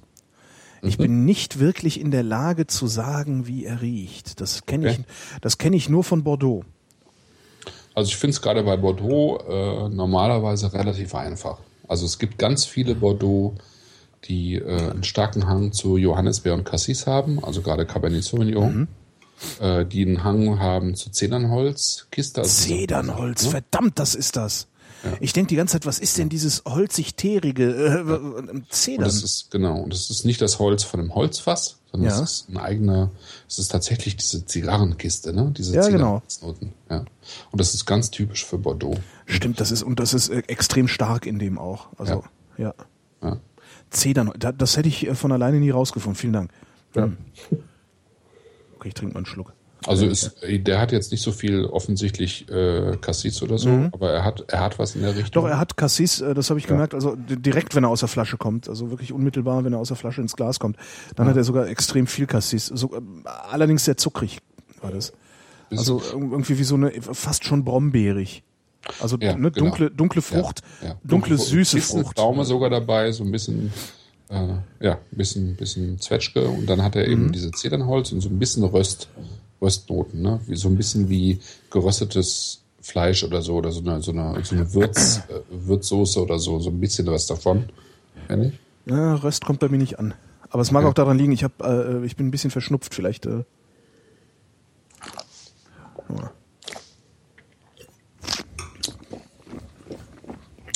Mm. Mm. Ui. Sehr pelzig. Aber auch sehr frisch. Also angenehm. Das ist, äh, der ist wirklich sehr frisch. Ich weiß, ich, ich scheitere immer ein bisschen daran zu beschreiben, was ich damit meine, wenn ich, wenn ich frisch sage. Ja, frisch ist super. Also frisch ist, also der ist, finde ich, eine gute Beschreibung. Der ist so frisch wie, wie also so ein, entweder wie so ein Pfefferminzbonbon frische. So dieses, so, so, wo du so ein kühles Gefühl im Mund bekommst von, also das meine ich ja, mit frisch. Genau. genau. Also der, der, schmeckt jetzt nicht nach Pfefferminzbonbon, also überhaupt nicht, also nee, nicht, nee, nicht nee, missverstehen. Aber so dieses, diese, diese, dieser Effekt von, oh, jemand hat das Fenster zu meinem Gaumen geöffnet und ein, ein Luftzug geht da durch. Das, äh, ja. das habe ich auch. Genau. Hm? Und das sollte eigentlich ein Wein auch haben. Ne? Das habe ich sehr, sehr oft, äh, diesen Effekt habe ich sehr, sehr oft äh, äh, bei Weinen aus dem Languedoc gehabt. Mhm. Das ist, dann hast du die richtigen Weine aus dem Languedoc gehabt, weil, also es Ich glaube, die hast alle du mir damals verkauft. Ja, ja, Ja, es ist, das ist wirklich so. Also ich meine, es gibt Weine, die sind unglaublich marmeladig, die haben sowas wie Rumtopf, ja. äh, wirklich eingekochte Früchte, Marmelade, denen fehlt sämtliche Frische. Ja. ja. dann hast du eben Weine jetzt wie, wie bei diesem hier, wo du äh, also die richtige, sozusagen die richtige Säure hast, damit, oder man sagt auch Mineralität, also mhm. sowas Mineralisches, wie so ja, schwer, schwer zu beschreiben, ne? Aber Wie, es ist ja doch. Es ist, es ist äh, eben frisch. Es ist, äh, es ist das, nicht das, abgestanden. Es ist das nicht Mineral, verbraucht. Das Min was, was, was so Leute wie du mineralisch nennen, würde ich jetzt äh, spontan beschreiben als äh, Granitkiesel. Also kleine Granitkiesel, die man so ein ja, bisschen genau. im Mund hin und her spült. Ja, super. Ja. Ja, so genau. ne? Granit. Ja, ja, so, genau. Also wie es, es gab mal, es gab mal so Eiswürfel aus Granit. Das war so ein Showdings irgendwie auch bei so einem Versandhaus für Leute, die schon alles haben. Echt? Äh, ja, ja, okay. sah, sah ganz lustig aus. Konntest natürlich auch in den Kühlschrank legen, die werden dann kalt. Ähm, aber so, also als würdest du, ja, Granit. Ich finde, das hat was von Granit im Mund. Okay. Der ist schön, der Wein. Ich finde auch. Also es ist kein großer Wein. Nein, Himmel. Der ist auch nicht lang. Ne? Mhm. Ist, äh, ist äh, ein bisschen zu schnell weg. Das ist ein bisschen schade. Ja. Aber er hat äh, eigentlich eine schöne Frucht. Er hat so eine genau. schokoladige Note. Schokoladig? Ähm, ja, finde ich. Deutliche Schokoladennote. Mhm. Ein bisschen, bisschen Mocker. So ein bisschen ähm, dunkle Früchte und dann aber eben eine ganz gute Säure. Er hat eben nicht diese grünen Noten, also er mhm. wirkt nicht so, als wäre er unreif, mhm. finde ich. Sich also Schokolade. Hm.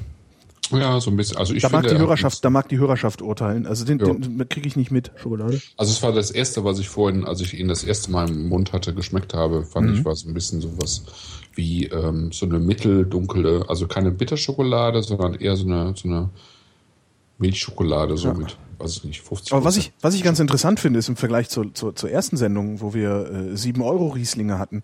Jetzt haben wir, ähm, was war das jetzt, ein 11 Euro Schaumwein, wir haben einen 14 Euro äh, Bordeaux. Ja. Kaum gibst du ein bisschen mehr Geld aus. Okay, 14 Euro Bordeaux ist ungefähr das Doppelte von einem 7 Euro Riesling. So, Kaum gibst du mehr Geld aus, hast du aber auch wirklich was im Glas, was, was, ja, was auch Spaß mhm. macht.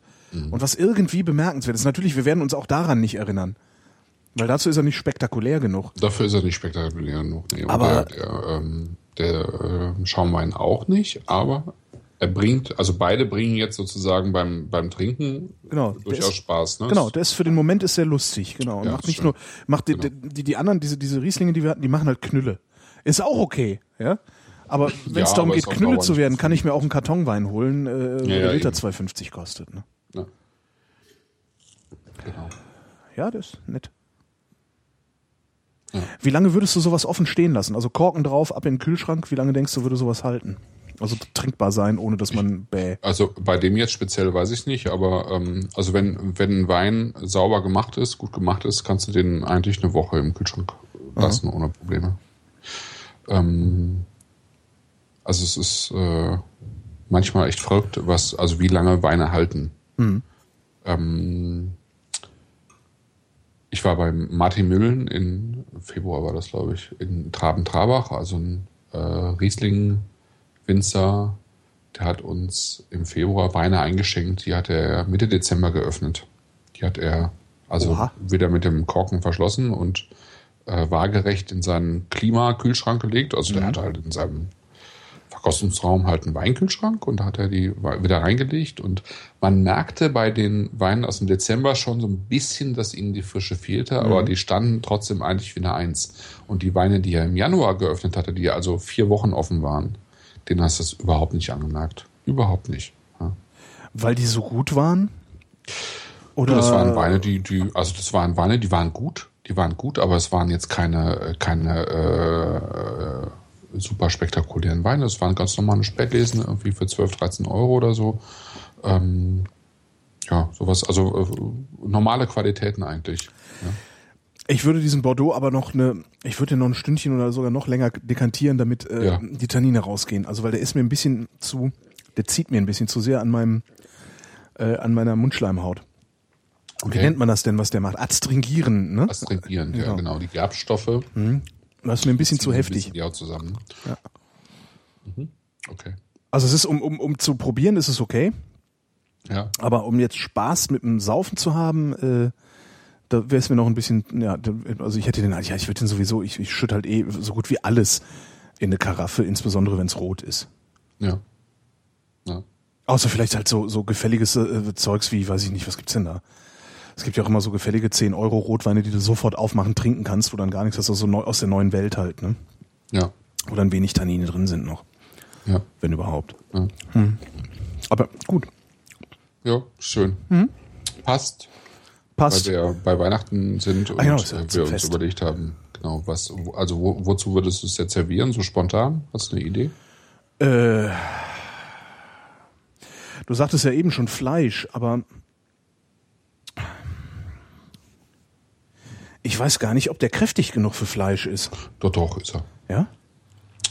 Ja. Also der, also der passt, also klassischerweise so ein Wein passt super zu kurz gebratenem, also mhm. Steak. Mhm. Steak passt super zu Bordeaux. Ah ja. Warum? Das ist eigentlich eine ideale Kombination. Ist halt ähm, so, oder, oder gibt es da irgendwie so eine, so eine, äh, Also ja, so die, so die, die ähm, Art der Tannine bei einem Bordeaux, die, die, äh, die Säure sozusagen, die, mhm. die Dichte, die Frucht passt irgendwie super zu einem Fleisch, was noch in gewissem Maße relativ blutig ist und äh, äh, nur kurz angebraten ist. Ja. Mhm. Während äh, beispielsweise ein, ein Pinot, äh, der vielleicht ein bisschen mehr Säure hat, eher zu äh, zu Fleisch passt, was im Zweifelsfall vielleicht ein bisschen fettiger ist, also wie zum Beispiel jetzt ein Gänsebraten, ähm, wozu jetzt der Bordeaux nicht so passen würde mit seiner Frucht äh, zum Beispiel, ja. Mhm. Ja. Ja, nehmen wir den nächsten. Ja. Nehmen wir den nächsten. Ach, was haben wir da? Super. Volllaufen lassen und darüber eine Sendung. Das ist mein Traum hier. Pavillon Royal. Das ist so ein Klassiker aus dem äh, Jacques äh, Sortiment, den gibt es schon immer. Also Aha. Latour de Bie gibt es eigentlich auch schon immer. Mhm. Ähm, soweit ich mich erinnern kann, also seit äh, eben Anfang der 90er gab es Latour de Bie, glaube ich, schon. Und äh, Pavillon Royal auch. Das ist ein Scheißname eigentlich, ne? Pavillon Royal. ja, darum, man sollte vielleicht nicht Pavillon Royal sagen, sondern Silly Name Series Wine. Genau. Jurançon. Genau. Was war denn das nochmal? Silly Name Series Sandwich, das war, Schlotzkis. Genau. Das war mal so ein, so ein äh, Laden in Köln. Die, den gab's in Berlin, gab's den dann ja auch. Und ich weiß gar nicht, ob es den überhaupt noch irgendwo gibt. Die hatten ganz coole Sandwiches eigentlich. Genau, das ist, also, also Schlotzki ist ja definitiv ein jüdischer Name. Es kann, kann nur Deli. jüdisch sein. Irgendwie so äh, jiddisch, ne? Ja, genau. Schlotzkis und die hatten irgendwie den Claim äh, Silly Name Series. Funny, funny Name, glaube ich, ne? Funny Name funny? Series Sandwich. Mein Series. Silly? Äh, äh, Silly ja. und Serious. Okay. Silly Name, Serious Sandwich. Meine ich. Also. Pavillon Royal. Ein, ein, Weißwein jetzt. Wobei ein sehr, genau, äh, eigentlich ein Gelbwein, ne? Der ist sehr dunkel. Gelbwein, ja. Hm. Goldwein. Gold, natürlich ist natürlich nicht gelb, ist Gold. Ja.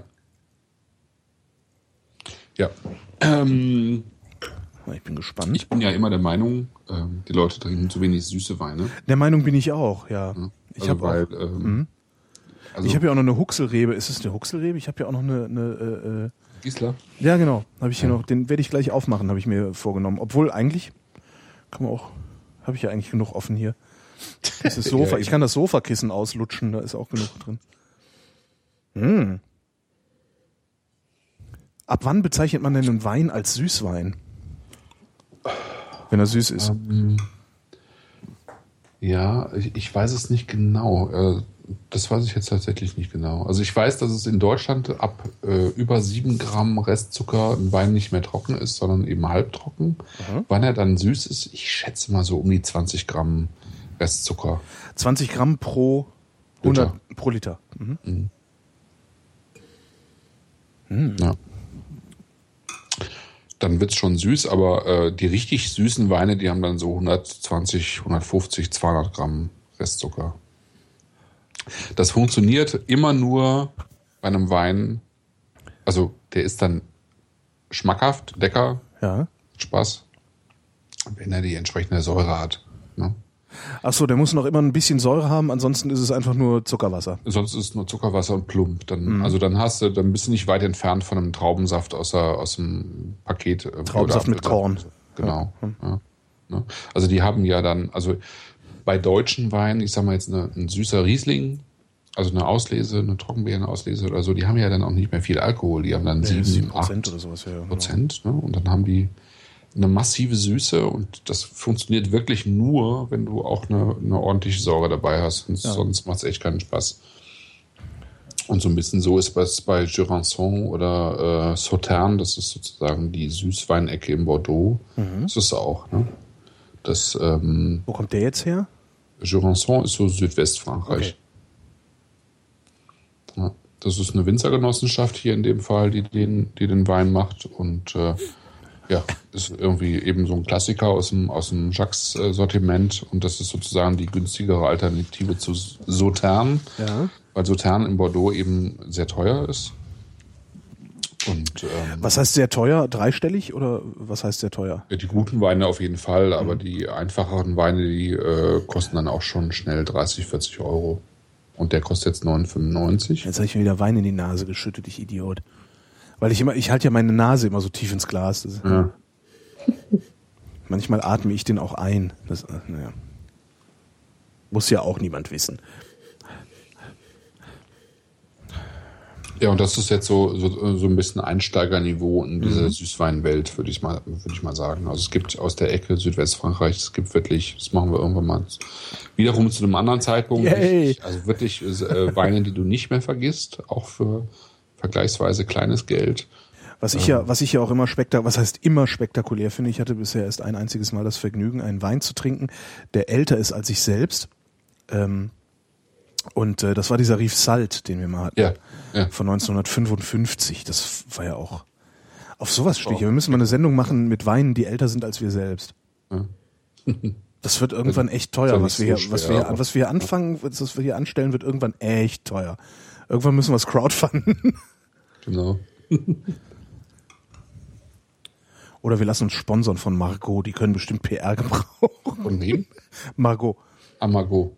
Ja, die, die brauchen Die definitiv. brauchen definitiv PR. Also so einen schlechten Ruf, wie die haben. Chablis, ne? Chablis, Ja, Chablis, auch, genau. äh, Chablis ist auch ganz, ganz schwierig. Ganz schwierig, ganz leicht, sehr leicht zu fälschen, wie Margrit. Ganz heißes Okay, ich werde knülle, wir müssen aufhören. Naja, ein bisschen noch. wir müssen hier nochmal durch, ja. Ja, hier müssen wir, da müssen wir jetzt durch.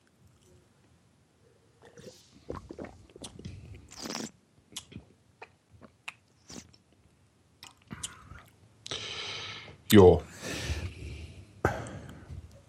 Da verspricht die Nase ein bisschen mehr, als er hält hinterher. Ja? Ich frage mich nur die ganze Zeit, was die Nase verspricht. So ein bisschen Melönchen, ne? Ja, Melone und diese, also auch, auch der hat so, so ein bisschen so ein ganz leichtes Pilzaroma. Pilz. Ja, Pilz. So ein bisschen wie Champignons oder so. Ja, ich verstehe.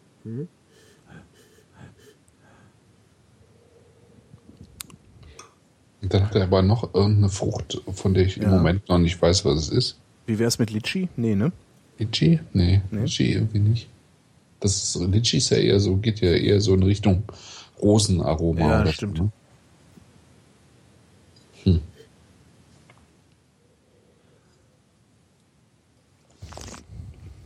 Aber ist schon eher so ein bisschen exotisch-asiatisch. Ne? Ja, genau. Da, darum darum komme ich auf Litschi. Ja. Ich überlege auch die ganze Zeit, ich habe mal eine Frucht gegessen, die war, aber ich bin nicht mehr sicher. Rambutan, kennst du die? Nee. So mit Zotteln. Äh, so wie Jackfruit oder sowas. Die kenne ich nicht. Mit ähm, Zotteln. Ist mal in Thailand aufgetan, ja. Ja, klar. In Thailand haben Früchte Zotteln. Alle, alle Früchte, auch die Bananen. Aua.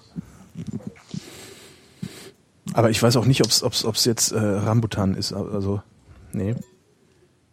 Ja, aber asiatische Frucht, ne? Wie wär's? äh, Nee. Ich habe die ganze Zeit so ein Pflaumenwein-Ding äh, Ah, im, ja, im ja. Kopf. Weißt du? Ja. Aber halt nicht so, so, so intensiv wie Pflaumen. Weil Pflaumenwein kannst du ja eigentlich keinem Ja. Esel ins Ohr schütten. Äh, aber Hat ja so, auch weniger Alkohol als Pflaumenwein. Echt?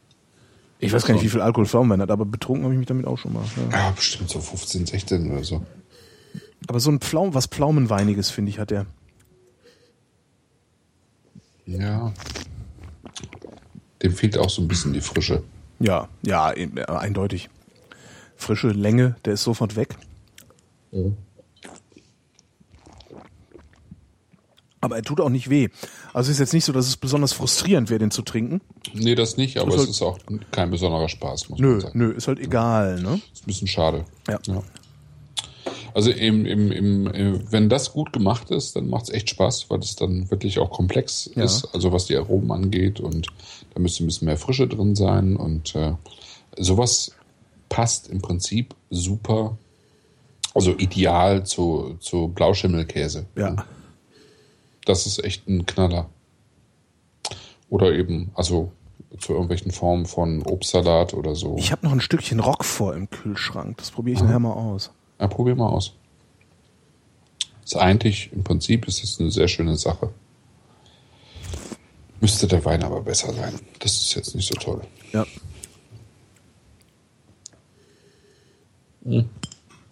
Hatte ich mal vor vielen Jahren diesen Pavillon Royal. Da fand ich ihn deutlich besser, wenn ich das jetzt so richtig Das abgespeichert ist ein habe. 2010er, vielleicht ist es auch der Jahrgang. 2010 bei dir? Ja. Was okay, hast du? Bei mir ist es 2006. Ach. Ja? Okay. Aha. Ja, da bin ich ja jetzt verblüfft. Ja. Also im Internet war auch der 2010er angeboten, aber mhm. da, wo ich ihn gekauft habe, ich habe gar nicht drauf geguckt, war 2006, ja. Ja, aber es scheint, scheinen sich ja doch zu ähneln, ne? Zumindest, ja. Äh, ja. Vielleicht, vielleicht habe ich deshalb auch diese Pilznote nicht, die du. Obwohl, da, sein, obwohl ja. da was Dreckiges ist. Also es ist, es ist ein bisschen was Dreckiges drin, aber ich weiß nicht. Nee. Ja. Naja, das, ne, so ein schönes Essen und beim Dessert haben wir es dann verkackt. Ja, schade. Also vielleicht passt es ja noch zum Rock vor. Ja. Also normalerweise ist schon so ein bisschen was Pilziges drin. Also die kriegen ja diese Botrytis, also die mhm. Botrytis äh, löst sozusagen diese äh, aus. Also es ist, ist, ja auch eine Pilzart, die ähm, dafür sorgt, dass die äh, Trauben austrocknen, mhm. sodass sie eben konzentriert süßer sind als normale Trauben. Meistens hängen die Weine irgendwie dann, also die, die, die äh, Trauben bis in November oder sogar Dezember irgendwie an den Stöcken und werden dann eben verarbeitet. Und ähm, also gerade in, in Südwestfrankreich hast du irgendwie so ein bisschen diese pilzigen Noten dann auch gerne dabei. Also hier in dem 2006 ist es irgendwie relativ klar zu erkennen. Ich finde jetzt in meinem 2010er nicht, aber äh, Pilz ist natürlich auch ein, äh, ein recht feiner Geruch. Mhm. Meine Nase ist halt nicht so fein. Also ich habe halt ja. Probleme mit, ja. mit, mit, mit, mit Nasenpolypen. Äh, auch jetzt gerade wieder. Ähm, ich rieche nur zur Hälfte was. Also kann sein, dass es da drin ist, aber ja. ich habe nicht. Warte, ich nehme nochmal einen Schluck hier. Hm. Ja, braucht nur, braucht nur Gründe. Äh, dann kann man sie auch. Ja. Also wie gesagt, ich rieche irgendwas Schmutziges. Das, also so was klingt, Erdiges oder ja was, genau das klingt das Waldboden ja ja genau das klingt halt ja. immer irgendwie das klingt eigentlich klingt es herab, herab herabsetzender als es gemeint ist also ich mag das wenn wenn es nach Erde wenn es nach Dreck riecht ich mag Stinker ja, ja. also ich bin ein großer Freund von von äh, äh, Käsefuß im Wein Pilz hm. Nee, ich weiß nicht recht. Aber ich trinke es trotzdem. Ja, ja, kann man ja auch. Ist schon okay. Ist einfach nur nicht so richtig harmonisch ausgewogen, ja. das Ganze. Ja. Also ein bisschen was Kräutriges im Nachhall, finde ich. Aber ja, in welchem Nachhall? Also viel ist da nicht. Nee, so ein bisschen günstig. Ja, äh, wenn ihr wollt, dass wir äh, teurere Weine trinken, sagt Bescheid. Nee. Äh, wir wir machen im Januar wieder einfache Weine und ja. gucken mal, würde ich mal sagen. Äh, also wir hätten ja sozusagen in, in der normalen Sendung hatten wir Riesling. Wir können mal gucken, was wir sonst noch so aus deutschen Landen finden. Irgendwie. Ähm, worüber wir sprechen können. Mark Gräfler Gutedel, um wieder den Wein Gutedel. anzubringen, der mir im Kofferraum meines Passats explodiert ist. Zum Beispiel. Ja. ja aber das ist schon sehr speziell. Also. Gutedel? Ja, Gutedel der war damals, ist, der war damals äh, auch recht günstig. Also, ja. Ja, Gutedel gehörte auch zu den äh, Rebsorten, die ähm, es irgendwie zwischenzeitlich nur noch in der Billigvariante im, im Lebensmitteleinzelhandel gegeben hat. Genau, da hatte ich den auch her. Das war, das war echt, das war, also hieß halt Mark Gräfler Gutedel, der war eigentlich ganz, ich weiß gar nicht, ob der gut war oder ob der schlecht war, der war ganz süffig, so konnte man gut wegzwitschern. Ja. Äh, und da habe ich halt einen Karton von gekauft, ich glaube, da hat die Flasche sechs Mark gekostet oder so. Immerhin. Immerhin.